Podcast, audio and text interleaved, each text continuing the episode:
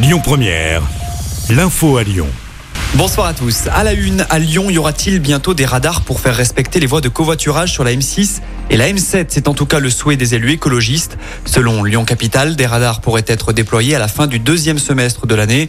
Pour rappel, la voie de gauche de la M6 et de la M7 est réservée aux voitures avec au moins deux personnes, aux véhicules critères zéro, aux taxis et aux bus express.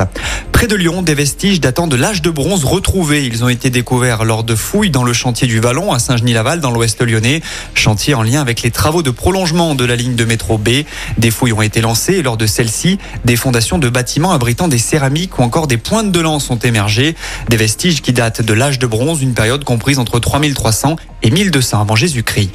Dans la région, une peine de 18 mois de prison, dont 6 à 9 mois avec sursis requise contre le père de famille qui s'était fait justice lui-même.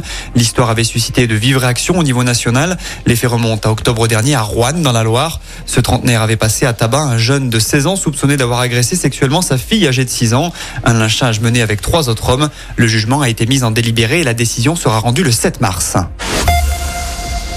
En France, le taux de chômage baisse nettement au quatrième trimestre 2022. Selon les chiffres publiés aujourd'hui, une baisse de 3,6% est enregistrée. La diminution est même de 5,2% dans le Rhône. Le département statistique du ministère du Travail annonce 114 400 demandeurs d'emploi de catégorie A en moins.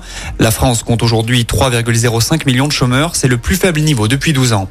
Michel-Édouard Leclerc annonce une flambée de l'inflation au printemps. Le patron des magasins éponymes ne s'est pas montré enthousiaste dans une interview accordée au journal du dimanche. Après les 5,2% d'inflation de l'an dernier, 2023 pourrait être tout aussi difficile. Le pic est attendu entre avril et juin prochain. Selon l'INSEE, l'inflation pourrait atteindre les 7% à la fin du mois de janvier. On passe au sport. À Melbourne, Novak Djokovic a décroché son ticket pour la demi-finale de l'Open d'Australie. Le Serbe s'est imposé face à Rublev en 3-7. Il affrontera l'Américain Tommy Paul pour une place en finale.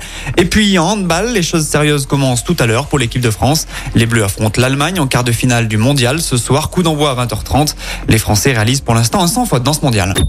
Écoutez votre radio Lyon Première en direct sur l'application Lyon Première, lyonpremière.fr et bien sûr à Lyon sur 90.2 FM et en DAB+.